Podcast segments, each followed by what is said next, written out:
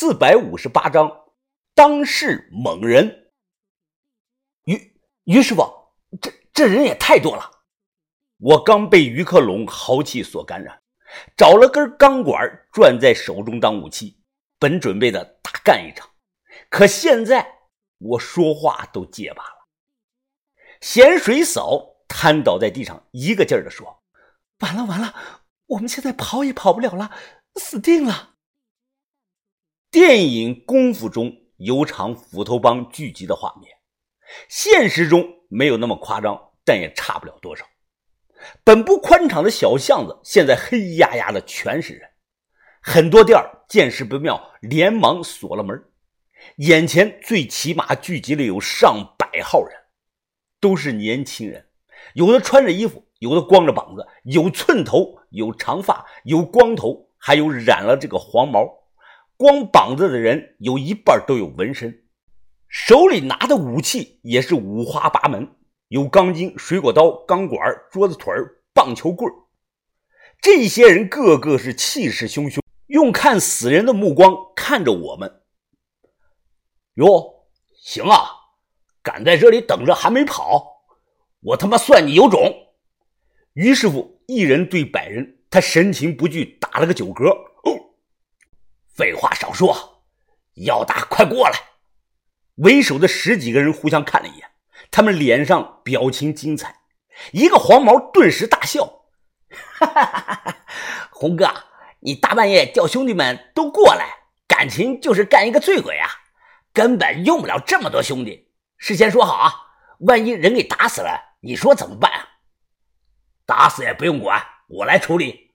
哈哈哈，好好好好。”没想到他话还没有说完呢，于克龙竟先一步朝人群冲了过去。老大放话了啊，兄弟们上，打死他！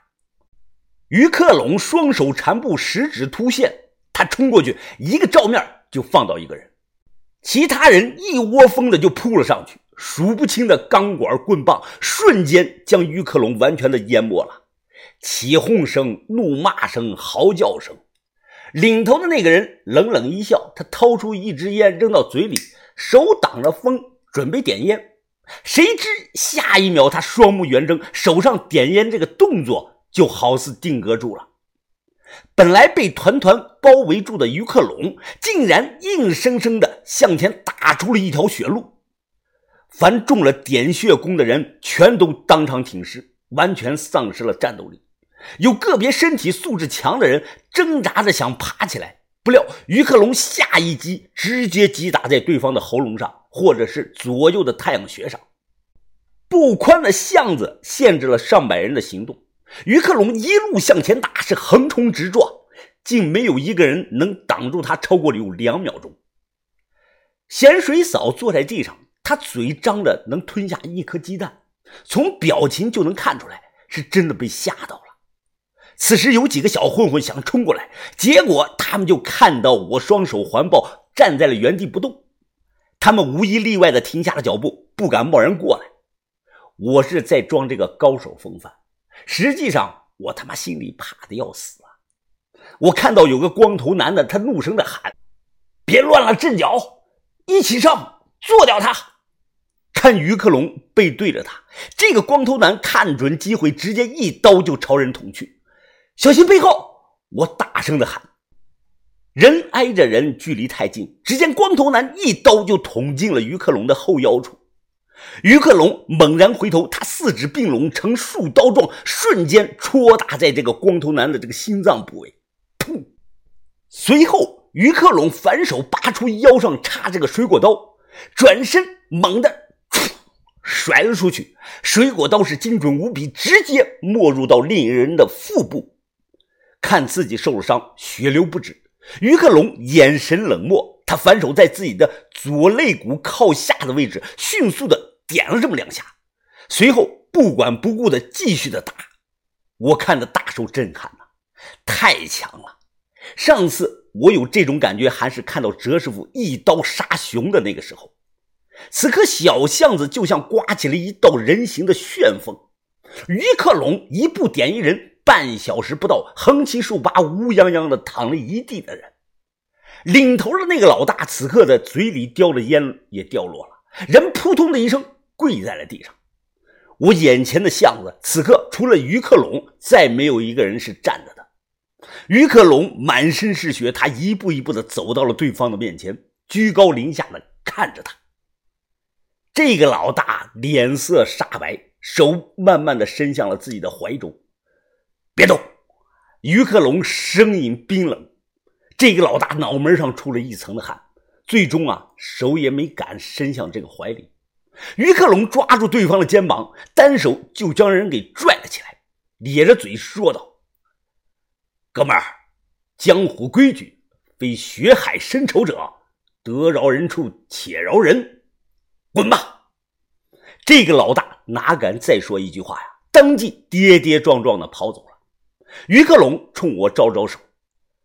走吧，先离开这里，待会儿警察该过来了。我扶起咸水嫂，忙跟着他往巷子外面跑。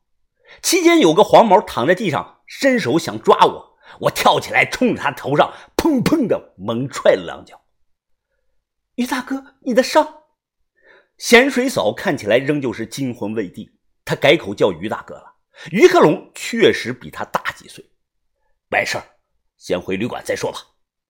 我马上又说：“不行啊，这个时候不能回旅馆，不安全。